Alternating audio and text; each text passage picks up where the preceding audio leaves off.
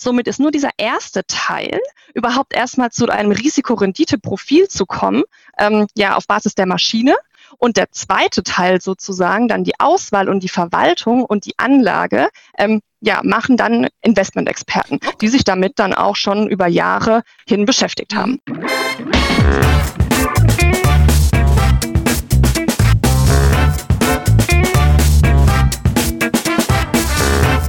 Ich heiße euch super herzlich willkommen zum Her Money Talk, dem Geld- und Karriere-Podcast für Frauen. Heute geht es äh, um eine recht neue Form der Geldanlage, die aber in den letzten Jahren sehr stark an Dynamik gewonnen hat. Wir reden heute über eine sogenannte digitale Vermögensverwalter mit einem Robo-Advisor. Ähm, das wollen wir uns mal ein bisschen genauer angucken, weil alleine das Wort Robo-Advisor, da hat ja, glaube ich, die eine oder andere schon Assoziationen. Und äh, wir haben uns dazu Kerstin Jungmann eingeladen von unserem Partner Haug Aufhäuser, einem traditionellen äh, Bankhaus. Und mit Kerstin gemeinsam wollen wir mal anschauen, was ist denn eigentlich so ein Robo-Advisor? Äh, handelt es sich dabei um die Geldanlage der Zukunft? Für wen eignet sich das eigentlich? Was kostet sowas? Und ja, ob wir Frauen eigentlich für diese Anlageform überhaupt gemacht sind. In diesem Sinne, ganz herzlich willkommen bei uns, liebe Kerstin. Liebe Anne, vielen Dank, dass ich heute hier sein darf. Super gerne. Ähm, du, Kerstin, du beschäftigst ja schon beruflich äh, mit Geldanlagen und äh, warst dann nach deinem Studium aufgemerkt Schwerpunkt Finanzen. Äh, schon lange bei der Deutschen Bank auch tätig und bist heute bei der Privatbank äh, Haug Aufhäuser für den digitalen Vertriebskanal zuständig. Und ähm, sag mal, dein Geld war dann irgendwie immer schon ein Thema für dich. Wie, wie kam es dazu, dass du dich äh, für so begeistert hast für dieses Thema, dass du es sogar studiert hast? Ja, tatsächlich war Geld schon immer ein Thema und auch die Kapitalmärkte haben mich schon immer interessiert. Das liegt aber schon, ja, das liegt an meiner Kindheit. Äh, meine Eltern haben mir immer schon beigebracht, wie man eben mit äh, Geld umgehen sollte und dass man eben auch immer eine Art Notgroschen ja angespart haben sollte, falls man sich eben mal was kaufen möchte oder was kaputt geht oder ja, wir kennen das alle, ne? Neue Turnschuhe gibt's in der Klasse, dann will man die eben auch haben. So. Absolut. Und dann wurde mir halt eben immer beigebracht, okay, man sollte eben sich den Notgroschen auf die Seite legen.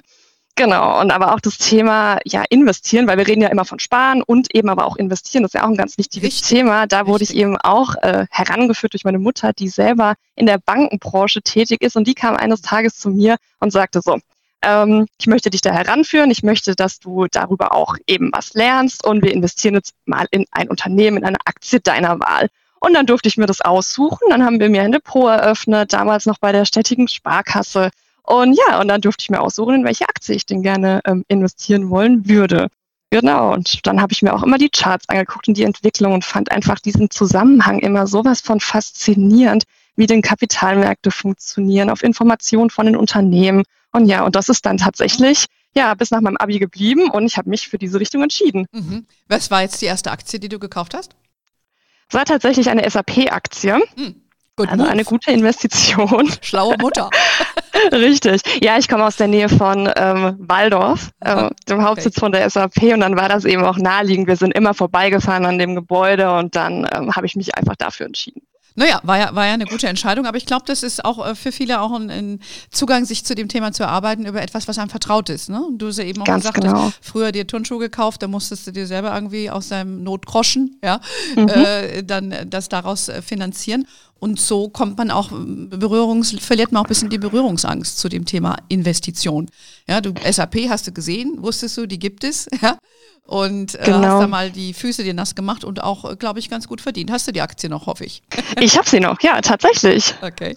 Und es entwickelt sich ja wieder ganz gut. Ja, absolut. Hast gar nichts, alles, alles richtig gemacht. Und ähm, ja, um, um da noch einen draufzusetzen, warst du ja auch äh, an, der, an der berühmten New Yorker Wall Street tätig, während mhm. du bei der Deutschen Bank warst. Ähm, was hat dich denn da so, was hast du denn da so mitgenommen von deinem Aufenthalt in Big Apple? In Big Apple, ja. Also New York ist ja, der, ja schon der Nabel der Welt, wenn es eben um das Banking geht. Ne? Also als zweitgrößter oder weltgrößter eigentlich schon äh, Finanzzentrum gibt es da eben sehr viel Wettbewerb. Ja auch, ich meine, das, das, das liest man auch in den Zeitungen immer und das ist uns, glaube ich, auch bekannt. Für mich war es tatsächlich eine grandiose Erfahrung, da zu sein. Aber was ich da eben auch mitgenommen habe, ich habe viel gelernt auf der persönlichen Ebene eben für meine Ziele einzugestehen und auch meine Meinung zu vertreten. Auch wenn die Meinung vielleicht ähm, ja eine andere ist wie bei meinem Gegenüber. Wenn man das eben dann gut argumentieren kann, dann darf man sich auch ruhig zu Wort melden, auch in unterschiedlichen Positionen. Mhm. Genau, und ich habe halt fachlich auch unglaublich viel gelernt. In New York drehen sich die Uhren tatsächlich ein bisschen schneller. Der Wettbewerb ist ja doch nochmal äh, ja, ein bisschen härter als im Vergleich zu Deutschland jetzt zum Beispiel. Und deshalb war es für mich eine absolut hm. tolle Erfahrung. Und ich habe auch ganz viele tolle Leute kennengelernt. Also es war super international, ähm, ja, ganz viele Kulturen kommen zusammen. Die Stadt ist hektisch, kann man ja auch sagen, wenn man aus der U-Bahn rausrennt zum, äh, zu, ja, zum Büro. Also für mich äh, absolut ja. eine super Entwicklung, persönlich wie auch fachlich. Und es ist tatsächlich auch immer noch meine Lieblingsstadt. Und mhm. ich freue mich, wenn ich wieder hinreisen kann. Ja, kann ich sehr gut verstehen. New York hat einen totalen Vibe. Also ich, ich finde mal, ich, ich war schon öfter in New York und wenn du jetzt mhm. aus Europa anreist und, und kommst aus dem Flieger raus und du hast diesen Gefühl, ist schon der Jetlag, der einsetzt. Aber New York ist es irgendwie so Schaka wo geht jetzt hier die Richtig. Party ab? Ja? Mhm. Ganz genau. Also diesen, diesen, das kann ich nur bestätigen. Ja, also diesen Eindruck habe ich immer von, von New York. Irgendwie wüsste, gibt es ja auch von, glaub, von Frank Sinatra, The City Never Sleeps. Ja, kann ich bestätigen. Aber das ist ein Thema für einen anderen Podcast. Jedenfalls, ja. hast, du, jedenfalls hast du abends, also nicht abends, sondern einfach da auch, äh, ich sage ich mal, eine gute Schule gemacht, auch für deine Karriere. Ne? Die Amerikaner äh, sind ja da schon sehr offen, die New Yorker insbesondere natürlich tough und ähm, kann nicht schaden. Ja, und wie man sieht, bist du ja auch äh, schon recht weit gekommen für dein relativ junges Alter. Das, ihr könnt äh, die Kerstin ja jetzt nicht sehen, aber ich habe, äh, ich darf das und kann sagen, sie ist äh, in einem sehr guten jungen Alter noch. Ähm, aber lass uns äh, mal sprechen über unser eigentliches äh, Thema, die digitale Vermögensverwaltung. Wir haben es ja eben schon mal gesagt, Robo-Advisor. Vielleicht fangen wir mal ganz basic an. Für was, was ist überhaupt ein Robo-Advisor? Also für was steht es eigentlich? Ja, Robo-Advisor setzt sich ja quasi aus zwei Begriffen zusammen. Ne? Einmal Robo, ähm, damit assoziiert man eben Technik, ähm, ja, Roboter. smarte Finanzlösungen, Roboter, genau, ähm, und halt eben Advisor, also dem sogenannten Berater. Und deshalb mhm. kann man eben auch sagen, der Robo-Advisor bzw. die digitale Vermögensverwaltung ist eine computerunterstützende Finanzberatung. Und das eben meist auf, ähm, ja, auf Basis von ETFs, aber eben auch auf Basis von Einzeltiteln. Es kommt immer auf den Anbieter drauf an. Gibt es eben die Möglichkeit, zu einem attraktiven und transparenten Preis sich verschiedene Anlagevorschläge auch ähm, ja, erstellen zu lassen. Und das halt wiederum über einen Online-Kanal. Das heißt entweder übers Internet, übers Smartphone, auch übers Tablet. Ja, da gibt es eben verschiedene Möglichkeiten. Also jemand, der diesen Begriff Robo-Advisor noch nie gehört hat, der denkt sich erstmal Hilfe, ja. Äh, jetzt habe ich schon Alexa, Alexa zu Hause stehen und, und jetzt habe ich auch noch einen digitalen Vermögensberater, dabei komme ich äh, mit dem von der Sparkasse gerade mal so zurecht. Ähm, ich glaube, das äh, muss man, muss man ein bisschen, noch ein bisschen aufdröseln. Ähm, das heißt also, der Begriff kommt äh, aus, wie du es eben geschildert hast, also eine computergestützte Beratung, ja, Berater genau. Beraterin.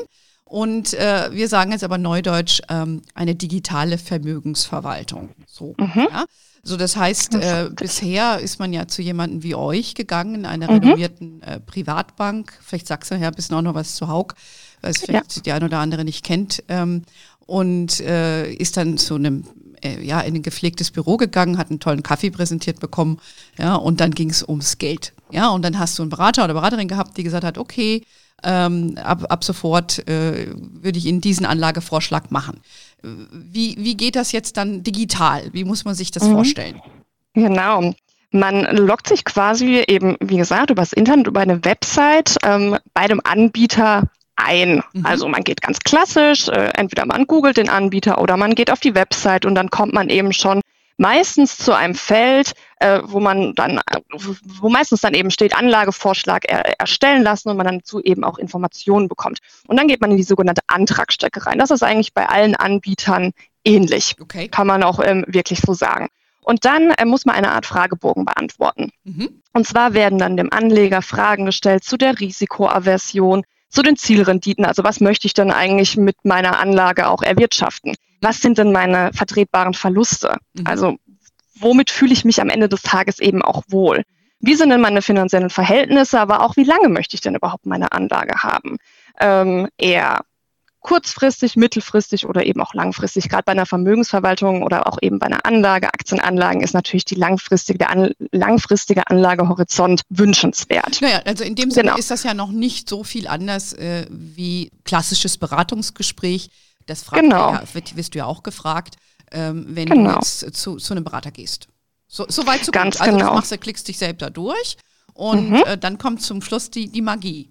Richtig, aber äh, erstmal wird dann eben auf Basis dieser Fragen, die man eben und diese Informationen, die man preisgegeben hat, wird im Hintergrund, wie du es so schön gesagt hast, die Magie, die Maschine wird eingesetzt. Und zwar gibt es dann einen sogenannten Algorithmus. Und Algorithmus ist ein finanzmathematisches ähm, Konzept, was eben selbst dann im Hintergrund auf Basis der Angaben, die der Anleger eben genannt hat, ähm, ein Anlagekonzept erstellt. Und wie du es gerade richtig gesagt hast, würde man in die Filiale oder in die Niederlassung zum Beispiel gehen, würde das der Berater für einen machen, aber das würde dann auch ein bisschen Zeit in Anspruch nehmen. Und hier ist es eben so, durch die Unterstützung, durch diese ganz komplexen finanzmathematischen Formeln, gibt es eben die Möglichkeit, dass man das dann auf Knopfdruck sozusagen präsentiert bekommt. Also den Anlagevorschlag, du machst also diese Onboarding-Strecke, wie ja. wir es neudeutsch sagen.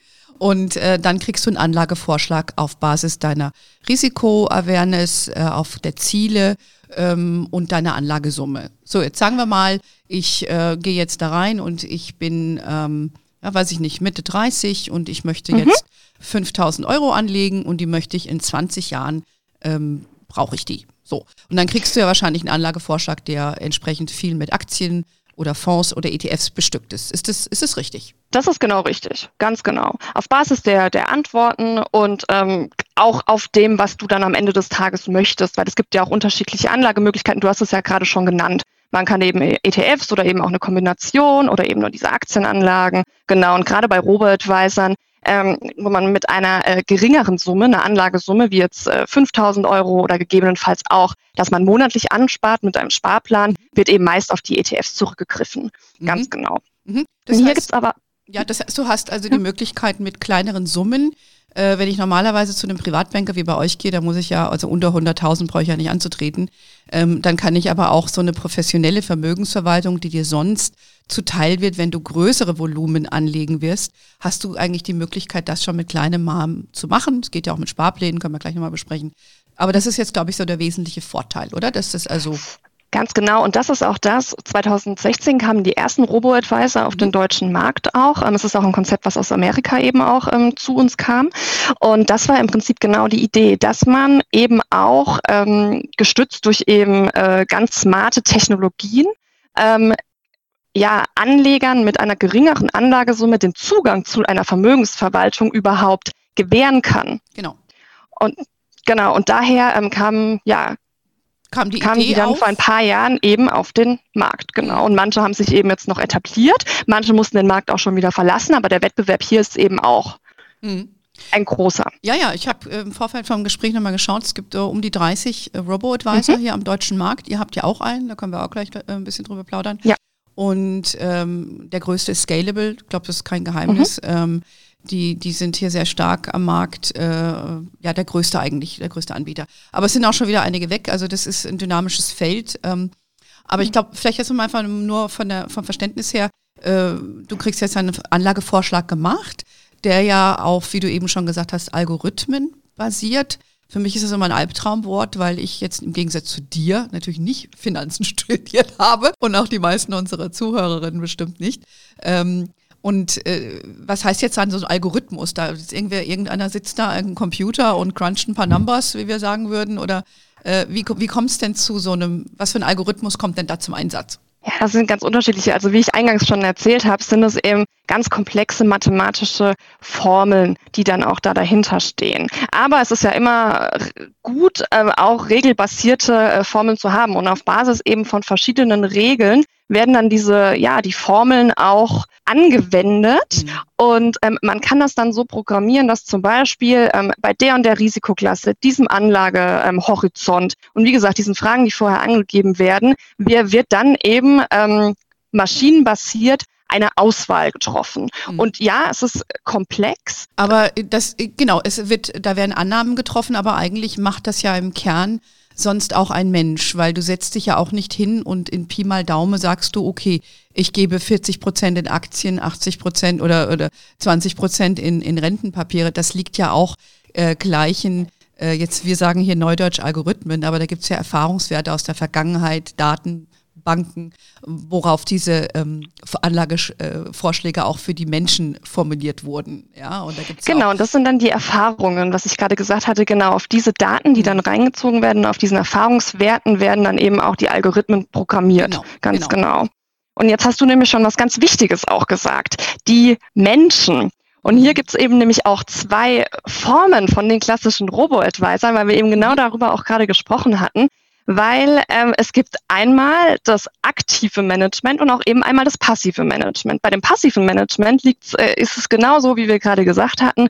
Ähm, der erste Teil ist algorithmusbasiert, aber eben auch die Titelauswahl und die mhm. Asset Allocation, also die Portfoliozusammensetzung am Ende, basiert eben auf dieser rechnerischen, ja, auf, auf einer Rechnung, auf einer Maschine, auf diesem Algorithmus. Jetzt gibt es aber auch das aktive Management und hier stehen tatsächlich dann noch die Menschen dahinter. Also äh, die Titelauswahl und auch die, ja, die Portfoliozusammensetzung, das machen tatsächlich dann Menschen. Somit ist nur dieser erste Teil, überhaupt erstmal zu einem Risikorendite-Profil zu kommen, ähm, ja, auf Basis der Maschine. Und der zweite Teil sozusagen, dann die Auswahl und die Verwaltung und die Anlage, ähm, ja, machen dann Investmentexperten, die sich damit dann auch schon über Jahre hin beschäftigt haben. Also es ist quasi wie mit den Investmentfonds, äh, die wir ja alle auch kennen. Da gibt es ja auch den aktiven, passiven Ansatz. Aktiv sind dann, wenn Fondsmanagerin oder Fondsmanager die Titelauswahl dann letztendlich äh, bestückt. Und die passiven sind diejenigen, die sich an einem Index, wie zum Beispiel dem S&P 500 orientieren und stur da was reinkaufen. Also das mal vielleicht ein bisschen in Relation zu bringen. So, das heißt, ich sag mal, so ein Scalable meines Erachtens macht klassische äh, algorithmisch getrieben, so wie du es eben geschildert hast, wobei mhm. man natürlich sagen muss, das sind ja richtige, wie wir sagen, Portfoliotheorie-Ansätze dahinter. Das sind ja, die Zahlen sind ja auf der Vergangenheit, aber da gibt es ja auch Nobelpreis gekrönte Theorien, wie man damit vorgeht. Also es sitzt nicht irgend so ein Computer und denkt sich was aus, das muss man da mal festhalten. Oh nein. Ja? Ähm, ja. Aber das ist, sag ich mal, der eine Ansatz. Und der zweite ist von dir sehr schön beschrieben, der Hybrid. Also da macht die Maschine so ein bisschen, sag ich mal, einen Vorschlag und äh, dann kommt der Mensch her und feintunend. Und ich weiß das auch von anderen. Ähm, die haben zum Beispiel dann noch Fondsmanager, die dann Einzeltitel auch auswählen und nicht nur Fonds oder ETFs reinpacken. Ähm, so, so muss man sich das, glaube ich, vorstellen. Das heißt, kriegt einen guten Anlagevorschlag. Der eine macht nur Maschine, der andere macht noch Human Touch. Äh, wie macht ihr das denn bei, bei Sedin? Sedin, sollte man ja. für alle sagen, ist euer Angebot richtig? Schreibt sich Z-E-E-D-I-N, ist das richtig?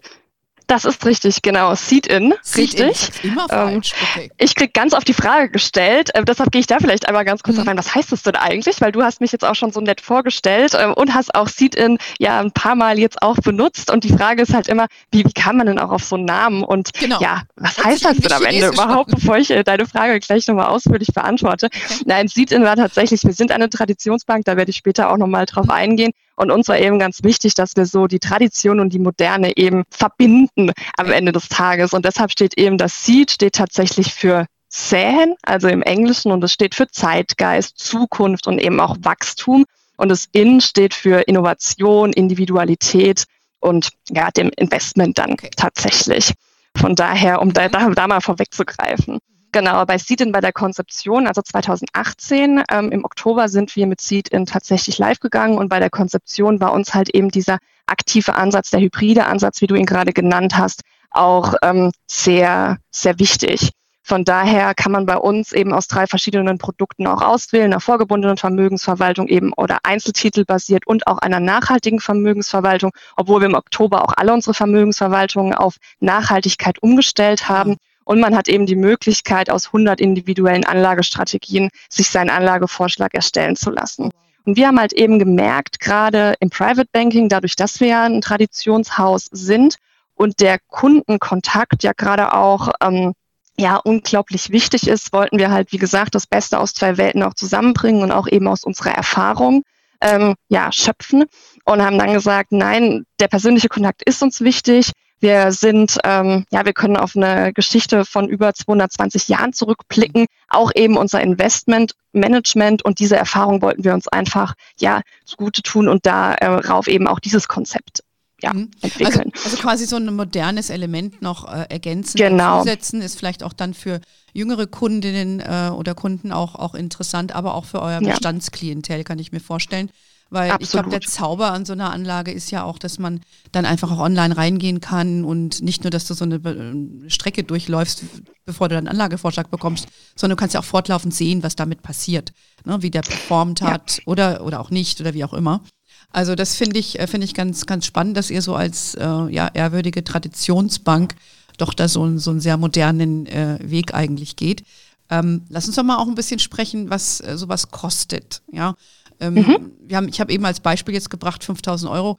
Ähm, was sind so die Einstiegssummen bei den Robos generell? Geht das ab 5000 los oder äh, kann ich einen Sparplan auch machen, also mit einer kleinen Summe? Was, was, was siehst du da am Markt? Genau, ähm, wie du schon gesagt hast, also meistens geht es so ab 5000 Euro los. Ähm, das ist ganz unterschiedlich, was eben auch die Anbieter angeht. Ähm, und ein Sparplan kann man tatsächlich bei einigen Anbietern eben auch machen, dass man pro Monat anspart, um sein Vermögen eben dann auch auch aufbaut. So, ja, da gibt es ganz Unterschiede, äh, also ganz unterschiedliche Varianten und ganz wichtig ist da eben auch ähm, dann mal zu schauen, welches Kundensegment im Prinzip dann eben auch bedient wird. Es gibt ja zum Beispiel das Retail-Kundensegment, ähm, ja, die, die ganz klassischen Privatkunden auch mit dem monatlichen Einkommen. Genauso gibt es ein Affluence-Segment, wo wir dann eben ab 50.000 Euro sprechen und dann ja auch ne, die etwas vermögenderen Privatkunden. Und von daher genau ab, wie du richtig gesagt hast, ab 5000 Euro kann man in den Markt einsteigen und sich dann auch dieses mhm. Produkt und neben die ganzen Vorteile daraus dann eben auch zu Rate ziehen. Ja, ich könnte mir vorstellen, genau. gerade wenn, wenn du jetzt erstmalig äh, dein Geld investierst, weg vom Festgeld und, und willst 5000 Euro investieren,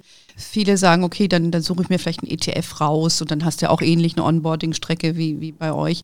Mhm. Nur ähm, ja, dann hast du eben, musst du alles selber machen. Ne? Und äh, genau. dann, glaube ich, hast du schon das Professionelles im Hintergrund, was du sonst in der Regel nicht so zugänglich wäre für, für so kleinere Summen, sag ich mal. Ähm, da kann sich das dann schon mal lohnen.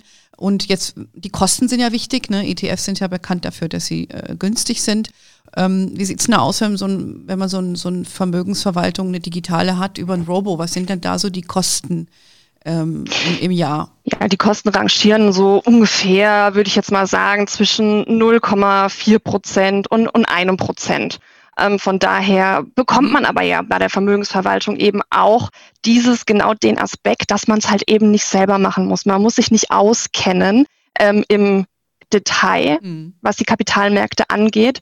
Und ja, und daher ist es aber tatsächlich auch eine kostengünstigere Variante, diese, dieser digitale Zugang, wie wenn man jetzt zum Beispiel eben zur Bank geht oder in eine Niederlassung, ähm, um sich dann eben ja, die Vermögensverwaltung dort eröffnet, weil da fängt es dann meistens die Kosten so ab 1,2, 1,5 Prozent an. Mhm. Genau, also das, das muss man halt wissen. Ähm, das ist teurer als ein klassischer ETF, wenn du dir einen kaufst, der dann vielleicht, je nachdem, was es für einer ist, äh, 0,102 äh, Prozent im, im Jahr kostet. Das ist ja hier dann eine professionelle Vermögensverwaltung, die per se teurer ist, aber immer noch günstiger, als wenn du eine One-on-One-Beratung hast und äh, ja, die dann ab teilweise, ich habe neulich gehört, jemand sagt, sie verlangen zwei Prozent, das finde ich ein bisschen viel, aber ich sag mal so, ein Prozent ist schon üblich ja, genau. im Jahr auf das Volumen, was du dort hast. Ne, so wird es ja in der Regel berechnet. Und äh, von daher kann man sich das durchaus da mal, mal angucken. Ähm, interessant ist natürlich auch zu schauen, wer sowas kauft. Also ich habe ja da äh, Studien auch dazu gelesen, dass äh, von Scalable, vielleicht kannst du erzählen, wie es bei euch ist, dass insbesondere Männer sich äh, sehr stark für sowas interessieren, weil ich glaube auch so viele Ingenieure, ohne auf denen ins rumreiten zu wollen, aber äh, die einfach auch, sag ich mal, den Spieltrieb haben, ein bisschen was ausprobieren, dass so die First Mover oft sind. Ist es bei euch ähnlich, äh, bei eurem äh, Celine äh, Robo? Tatsächlich ja, aber, ähm, deshalb ein ganz großes Aber, wir haben mittlerweile ungefähr ein Drittel an ähm, weiblichen Kunden. Aha, Applaus. Und ja, also von daher, äh, wir sind auf einem guten Weg, muss ich auch sagen. Aber es ist ja auch so, ne? Du hattest Studien schon erwähnt und es ist ja auch, Frauen brauchen manchmal einfach auch ein bisschen länger, um sich eben zu entscheiden. Ähm, ja, ich kenne es auch von mir selbst. Ich würde halt gerne auch, ja, bei anderen Dingen alles im Detail erstmal verstehen wollen. Ich möchte mein Wissen sammeln, bevor ich mich dann auch tatsächlich entscheiden kann, weil ich muss ja erstmal immer abwägen, pro Seite die Kontraseite, ne? Und ähm, ja, und dann investiere ich halt. Aber man muss auch sagen, die Frauen halten dann tatsächlich eben ja. die Investments am Ende auch länger. Auch das zeigen halt wiederum ja einige Studien. Ja. Von daher ja, also, ja also. sie brauchen ein bisschen, bis sie einsteigen, aber wenn dann richtig und dann auch erfolgreich, ja. wie diese Studien ja belegen. Das ist ja kein, äh, das, das, haben wir ja, wir beide ja nicht erfunden. Und ihr macht ja auch sehr mhm. viel für Frauen, muss man sagen. Wir haben ja, als wir noch durften, äh, ja zwei tolle Veranstaltungen auch mit euch gehabt in eurem tollen Haus in München und in Frankfurt und waren ja auch volles Haus, gab großes Interesse auch daran und äh, euer Vorstand war auch dabei, hat sich also in die Frauenhöhle getraut. Ähm, und das sieht man natürlich auch, ne? Er setzt euch dafür ein. Ihr habt ja auch, äh, deine Vorgesetzte, glaube ich, ist ja die ähm, Madeleine, äh, die ist ja auch in, in Deutschland, weiß ich nicht, 40 an der 40 oder, oder so irgendwas, also sehr äh, auch ausgezeichnet. Also ihr seid da auch ein starkes Frauenteam bei euch intern und macht auch was für Frauen. Also von daher, vielleicht kriegen wir auch mit dem Podcast heute die eine oder andere, die sag mal auf eure Webseite guckt und sagt, hm, will ich, interessiert mich, vielleicht mache ich das jetzt mal. Ähm, ja.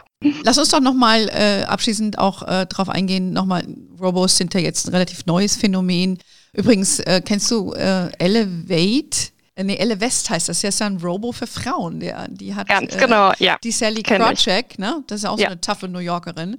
Ähm, ja. Die hat ja diesen äh, Robo da ins Leben gerufen vor einigen Jahren. Und ich glaube, die sind da ganz gut unterwegs. Ich weiß nicht, ob du das ein bisschen beobachtet hast, ähm, aber es gibt ja auch immer wieder mal so Ansätze, speziell für Frauen. Frauenrobo. Doch, ganz genau. Mhm. Ja, und ich finde das auch, ich finde das auch super, weil äh, ich, ich, ich bin auch der Meinung, äh, Frauen brauchen ja gar nicht andere Produkte un unbedingt, wie, jetzt Männer ne, im Vergleich zu Männern. Aber man muss vielleicht einfach ein bisschen anders ähm, herangehen. Man ja. muss einen äh, speziellen ja, Aufklärungsauftrag auch einfach weiterführen. Weil wir hatten ja schon gesagt, ne, Frauen wollen gerne alles auch im Detail verstehen ähm, ja, möchten äh, wissen, in was denn jetzt auch im Detail investiert wird, brauchen manchmal ein bisschen länger. Und hier, glaube ich, ähm, setzt es einfach an, ganz transparente Anlagemöglichkeiten auch den Frauen zu geben und eben auch so links und rechts mal Themen noch zu beleuchten, wie ja. auch ja die Altersvorsorge. Es gibt ja auch ein Gap zwischen äh, den Verdiensten bei Männern und bei Frauen und dass man eben auch auf diese ganzen Themen einfach einmal eingeht und das ähm, wird da eben bei dem Robo-Advisor, den du gerade genannt ja. hast, auch aufgegriffen. Ja, ja, genau. ich, ich, lese auch immer mal ihren Newsletter und so. Ich finde die eh cool. Ich habe die auch schon äh, getroffen vor einigen Jahren in den, in den USA, weil damals der Geldgeber für ihren Robo war unter anderem Morningstar, also mein mhm. alter Arbeitgeber. Und äh, ja. die sind ziemlich, wie die Amerikaner sagen, tough cookie, ja. Dann hatten ja. wir eine Veranstaltung, da sollte ich sie, dann, dann sollte jemand anders sie vorstellen, dann haben die umdisponiert und dann hat, äh, hat dann sollte ich sie vorstellen, weil ich aus Europa ja. zu war, wie auch immer. Und dann sagt die kurz, bevor ich auf die Bühne gehe, sagt sie zu mir, uh, okay, don't, don't screw it up. Also hier mach hier nichts falsch. Und dann denke ich mir, uh, jetzt stellst du so eine Frau Ein bisschen vor, Druck aufgebaut. Tausend Leuten. Und sagt, no, no pressure at all. Also das war, äh, die ist aber, die ist recht, recht interessant. Aber wer, wer da auch ja. mal gucken will, was, was die so machen, ich finde das ganz modern auch gemacht. Äh, Elevate heißt er. Nee, Elevate, mhm. die hat ein Netzwerk noch, das heißt Elevest heißt, heißt der Robo. Aber back, back, ja. back to our Robo, zu, zu unserem finalen Punkt eigentlich, äh, ja, dass man so ein bisschen mal einen Outlook, Outlook wagt, äh, was diese Robos jetzt angeht, weil wir haben es eingangs auch schon gesagt, äh, es verschwinden ja auch immer wieder welche vom Markt. Ähm, drängt sich natürlich die Frage auf, äh, was passiert da mit meinem Geld, wenn die das hier nicht packen? Ähm, und äh, ja, wie siehst du das insgesamt? Weil wir haben, wie gesagt, über 30 aktuell, so viele werden wahrscheinlich nicht überleben, oder? Ich sag's ein bisschen was zu dem Sicherheitsaspekt zuerst ja. und dann über die Überlebenschancen. Genau, die Überlebenschancen. Nein, also den Sicherheitsaspekt, äh, das Geld ist da auch in Anführungszeichen sicher, weil es eben zu Sondervermögen gehört und wir, wir haben jetzt ja auch gerade ganz aktuell gibt es ein Beispiel, ähm, bei, bei, dem sich ein Robo-Advisor jetzt gerade vom Markt verabschiedet, aber eben die Bank steht dahinter und dann wird einfach äh, das Vermögen auf einen anderen Robo-Advisor übertragen. Und das ist alles überhaupt gar kein ähm, Problem. Also da, da gibt es dann die, die Themen und da muss man sich auf jeden Fall keine Sorgen machen, dass wenn jetzt ein Robo-Advisor vom Markt verschwindet, ähm, dass dann das Geld ja futsch genau. ist, ja. würde ich jetzt mal sagen. Das, also das, das ist wichtig das zu, zu wissen. Ne? Es geht ja genau. auch um Sondervermögen. Es sind ja, ja. Wertpapiere dahinter, ETFs, Fonds, Einzeltitel und die werden dann halt entsprechend gehalten. Und das sind ja auch eine Bank, äh, die dahinter, äh, jetzt in eurem Fall auch dahinter steht. Das ist wichtig zu wissen, ne? dass man sich da keine Sorgen machen muss. So, aber jetzt, wie genau. gesagt, der Trend war da, dass welche gehen werden. Wie, was, was wachst du da für eine Prognose? Wie viele bleiben dann irgendwie mal übrig? Oder warum, warum gehen die dann wieder? Weil sie es nicht äh, packen, nicht genügend Kunden kriegen? Oder? Ja, weil sie sich am deutschen Markt dann einfach nicht etabliert hatten und ähm, mit anderen Erwartungen wahrscheinlich auch an den, an den Markt gegangen sind. Es sind ja oft auch ähm, Robo-Advisor, die aus dem Ausland kommen. Zum Beispiel jetzt gerade ähm, ein Robo-Advisor, der aus dem, vom italienischen Markt kam. Ähm, und da muss man sich halt, man muss sich auch, wenn man, wenn man ja sich am Markt etablieren will, eben ganz viel Analysen auch mal machen. Welches Kundensegment möchte ich denn eigentlich auch bedienen? Wie ticken denn meine Kunden auch? Was sind denn die Bedürfnisse auch unserer ja, der Kunden. Also das war bei uns ein, ein ganz wichtiges Thema am Anfang der Konzeptionsphase ähm, von Seed-In, dass wir uns Monate eigentlich nur damit beschäftigt hatten, auch einfach mal den Markt zu durchdringen, die Bedürfnisse der Kunden zu analysieren, da es sich ja die Bedürfnisse auch einfach geändert haben. Früher wollten die, ähm, ja, die Kunden in die Filiale gehen, sie wollten ihren, ähm, ihren, ihren, ihren Berater haben und wollten da eben immer dieses eins zu eins Gespräch haben. Jetzt ist es ja aktuell auch so, wir kennen es alle. Es gibt Kundenanwendungen, wir machen einen Klick, dann haben wir das Buch quasi am nächsten Tag bei uns oder auch die, die Kleidung, ne, auch ganz klar, gerade in aktuellen Zeiten, also wenn ich jetzt von mir spreche, äh, nimmt da auch die, der Bestellkonsum ein bisschen äh, zu. Aber du ja, ganz genau. Und von daher ist halt so, ja, ja, ist eben diese Analysephase am Anfang halt eben auch ganz wichtig. Ja. Und eventuell scheitert es da dann halt auch eben, dass man mit anderen mhm. Erwartungen auf den Markt geht und dann vielleicht mhm. sein Geschäftsmodell ebenso nicht etablieren kann. Und deshalb müssen halt manche Anbieter eben auch den Markt dann wieder verlassen. Wie du ja. gesagt hast, es sind sehr viele Anbieter auf dem Markt in einer relativ kurzen Zeit gekommen. Und dafür muss halt dann auch eben der Bedarf sozusagen in den mhm. verschiedenen Kundensegmenten auch da sein. Ja, ja von daher, ähm, ja, meine Prognose, ähm, es kommen ja immer auch neue Robo-Advisor, also stehen einige schon wieder in den Startlöchern, auch gerade aus Amerika, die sich jetzt den deutschen mhm. Markt anschauen wollen. Aber wie gesagt, ich glaube, das ist alles ähm, eine Verdrängung und ja. am Ende des Tages werden die überleben.